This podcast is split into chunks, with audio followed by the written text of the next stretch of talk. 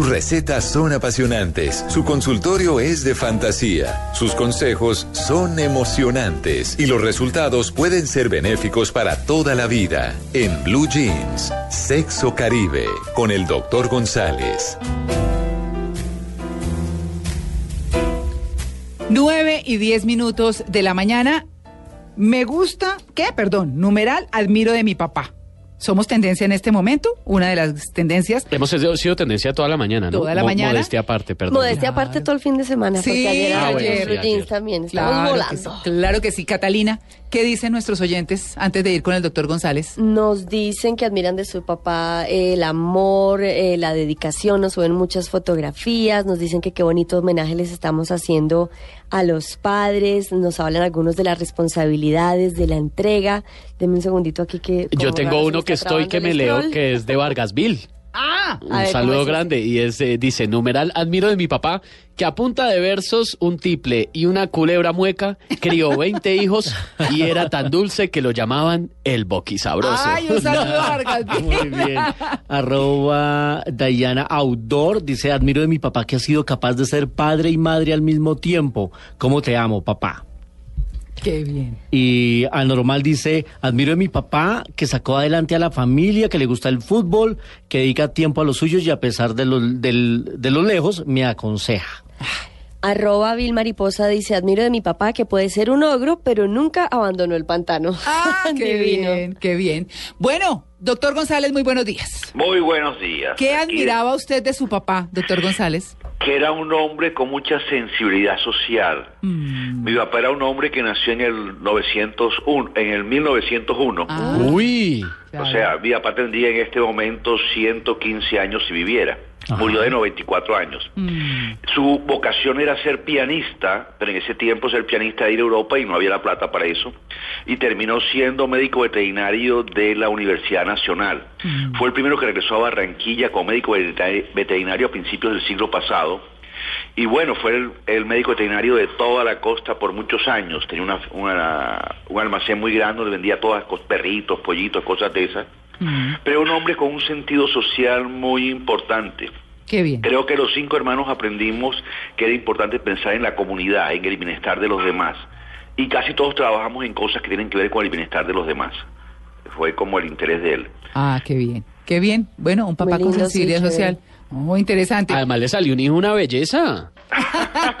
Porque si por algo estamos en este mundo, doctor González, fue por una noche o por un día en el que se batió muy bueno y hubo amor de por medio seguramente. Sí, señor, sí, señor. No, y yo creo que este día es un día importante para ayudar a que muchos hombres reflexionen sobre su paternidad que a veces los hombres se nos olvida un poquito ese concepto, esa responsabilidad y ese placer, o sea, ser padre es un placer importantísimo, ser padre es tener la capacidad de ver crecer a un hijo y de orientarlo y luego sentirse orgulloso de ver lo que su hijo está consiguiendo.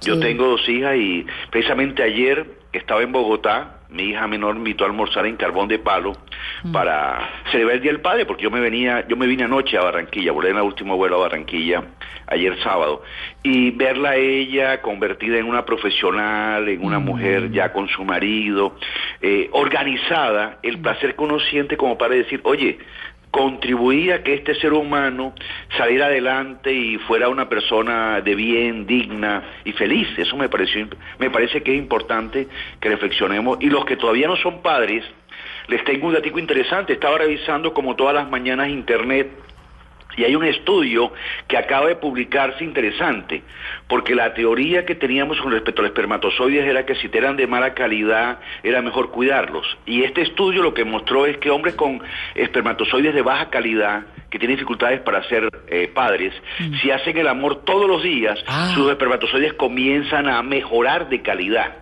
Es un estudio muy serio con un grupo muy grande, se acaba de publicar y la conclusión es, si usted tiene problemas de calidad en el esperma y quiere tener hijos, haga el amor todos los días. Y verá cómo su, cómo su Súper cuerpo comienza a producir mejor calidad de esperma. La- pero depende de la edad, Doc. ¿Ah? Porque No. a ese ritmo. Nos ¿ah? gustan las buenas noticias. Pero- Perdón, yo puedo hacer una pregunta. ¿Y eso claro. aplica cuando es que acompañado o solo también? ¿Cómo? No, Pues digo, la porque- la práctica hace al maestro. Exactamente. Yo con yo. No, mira, el, el estudio habla de parejas de hombres casados. Ah. O sea, fue el estudio, pero es interesante porque la idea que teníamos, aunque no había estudio específico sobre esto, la idea que teníamos era que si el hombre tenía problemas de esperma debía conservarse y hacerlo solo cuando podía embarazar, etcétera. Era como la, la, la teoría que había lo que la gente pensaba. Pero esta investigación comenzó a estudiar este tipo de cosas y encontró que mejoraba la calidad del semen cuando el hombre tenía relaciones sexuales todos los días. Ah. Y eso es bueno porque así como lo están escuchando en este momento, hombres que son felices con sus hijos y que están disfrutando eh, sus regalos. Yo tengo aquí enfrente, estoy en, la- estoy en la sala de mi casa y estoy, tengo enfrente una ancheta que me hicieron espectacular con todo lo que me gusta a mí comer. Espectacular. qué bien. Pero hay hombres que en este momento están sintiéndose tristes porque quieren ser padres y la naturaleza no les ha ayudado, Dios no les ha ayudado, o su misma vida no ha ayudado a que hasta ahora sean padres. Y es un dilema eh, duro en la vida y es difícil y yo he visto hombres que se sientan frente a mi consultorio llorando de dolor de no tener esa experiencia de ser padres. Mm. Y doctor, los padres que tienen la oportunidad de serlo y solo piensan que dando plata cumplen, ¿no? Sí. Hay tantos papás que, ah, no, pues yo le mando lo de la comida, pero es que ser papá no es, no es velar es por lo económico, Sí. es acompañarlo, es estar, es educar, es sonreír, es llorar, es estar en las buenas y en las malas. Dar amor. Me encanta ese comentario tuyo, sobre todo en una cultura machista como la nuestra, en que el hombre piensa que entre más plata dé, mejor papá, y punto, Ay, para de sí. pensar. Horrible. Eh, me encanta ese comentario y yo quiero reafirmarlo. Ser padre es ayudar a construir un proyecto de vida. Es reírse cuando el niño nos trae un garabatico muy feo, medio pintorreteado, a sus 3, 4 años le decimos, ¡qué lindo! Y le estamos estimulando que el niño maneje sus manitos, que el niño eh, coja el lápiz y comience a hacer las cosas. Yo pienso que el padre da mucha, mucho, mucho, mucho, si es capaz de estimular cada cosa que sus hijos hacen. No estar siempre viendo lo malo, criticando, sino ayudando a que el hijo, cualquier intento que tenga, simplemente en subir a la silla por primera vez y decirle, qué bueno, mira, ya te sientas en la silla, o cogió el tenedor y medio, medio, puchunzó un pedacito de carne y se llevó a la boca y, y decirle esas cosas desde muy pequeño, estimularle lo lindo, lo bueno, lo que estás adquiriendo es muy importante. Eh, yo ayer cuando almorcé con mi hija menor, mi hija menor es asesora de imagen y está trabajando en este momento como asesora de uno de los candidatos a la presidencia. Y yo les la felicitaba y decía, qué bueno que estás haciendo esto. Es la persona que va con el candidato a escoger qué sacos va a comprar, qué corbatas, qué color le queda bien, que fue lo que estudió en Europa ella durante cuatro años, cómo asesorar la imagen. Y yo le decía ayer que estaba orgulloso de ella y ella sonreía así con una plenitud que yo sabía que le estaba llegando el mensaje y que le estaba estimulando a que siga adelante en su, en su quehacer diario, en su profesión. Yo pienso que eso es importante en el padre, no solamente llenar la nevera de comida o pagar la cuota del colegio, sino ayudar a que el hijo y la hija se sientan seres humanos, estimulen lo mejor de cada uno de ellos, porque cada niñito cuando nace trae bajo el brazo algunas cualidades. Algunos para la música, otros para la pintura, otros para las matemáticas, para muchas cosas. Sí. Y ese niñito tiene que ir descubriendo ese potencial que tiene, ese don que tiene, esas habilidades y ayudarlo a que las desarrolle es importante. Eh, yo Sí. observo en mi familia, por ejemplo, un caso interesante que una de las niñas de mi familia tenía una gran habilidad para cantar y para bailar y para esas cosas. Claro. Y el Oiga, padre doctor. le decía, no, las cantantes son mujeres feas, no sé qué. Y la niña terminó haciendo otra cosa completamente diferente. Y hoy, que es de mi edad más o menos, conversamos y ella se siente frustrada de que nunca pudo aprovechar su habilidad para el canto y para el baile, porque los padres en esa época no entendieron Sí. que ese era su potencial y pensaban Venga, que siendo... doctor, pero Eh, El sexo, los papás que son picaflores o los papás que son unos dandis, unos don Juanes, ¿los hijos lo heredan? Pues porque ven ese ejemplo del hombre coqueto. Uno aprende lo que ve en la casa. Sí. Y o muchos no hombres coquetos y mujeriegos Mm. tienen una consecuencia en sus hijos interesante. Uno, los hijos aprenden a ser coquetos y mujeriegos, a ser infieles. Y dos, las hijas aprenden a que eso hay que aguantárselo. Entonces las hijas se consiguen hombres O a infieles no y se lo Una Y, y es una cosa complicada, porque uno hace exactamente lo que vio en su casa, o todo lo contrario lo que vio en su casa. Algunas hijas dicen, no, yo no me aguanto un hombre mujeriego, pero algunas también imitan y dicen, no, si mi mamá se lo aguantó, yo también me lo aguanto. O sea, lo que uno hace como padre es importante porque uno enseña con el ejemplo. Claro. Cuando uno actúa en una forma, yo recuerdo que mi papá en esas cosas era muy, muy didáctico. Él siempre que tomaba el tiempo los domingos, él sentaba en el tiempo, con el tiempo en la sala a leerlo y a oír música clásica. La voz de la costa era lo que le encantaba en ese momento. Y él comenzaba a comentar en voz alta cosas de lo que estaba pasando en el país, y mira que esto, y mira que aquello, y cosas que mostraban su interés en que la gente viviera mejor, en que la gente... Yo recuerdo que él era yerista, y hablaba sentado de cómo Carlos Lleras había hecho tantas cosas y no sé qué. Sí. En fin, era importante cómo en su diario conversar Doctor. nos enseñaba a fijarnos en el bienestar de los demás. Me llegó una, una, una pregunta de las primas. Ay, las, primas, las curiosas. plata, las Sí, plata. las primas Las curiosas. platas Yo no he dicho si son plata o guevaras, pero son las primas. Ah, bueno, sí es cierto. Si el papá está bien dotado, ¿eso se hereda?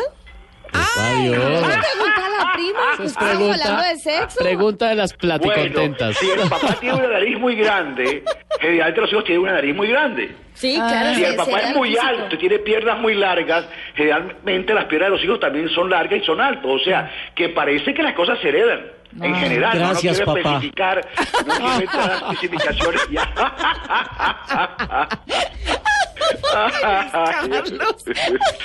Ay, Doc, ¿y cómo ayudarles a los papás a ser eh, Mejor amante, mejor sí. amantes? Mira, yo creo que es una cosa importantísima. Ah. La esposa, la madre, tiene en sus manos y en su actitud el poder de construir una mejor actividad sexual en su marido o destruirla.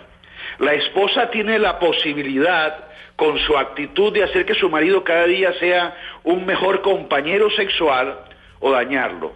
Y una de las cosas importantes de tener en cuenta es esto. Usted como mujer que me está escuchando, cualquier comentario que esto haga con respecto a la sexualidad va a afectar a su marido. Porque su marido, como todos los hombres, tiene ese miedito de que será que yo sí la satisfago, si le sirvo a ella, si soy útil para ella. Cuando una mujer se queda callada, se convierte en una muñequita de trapo que no hace nada y que no dice nada, el mensaje que le está mandando al marido es terrible.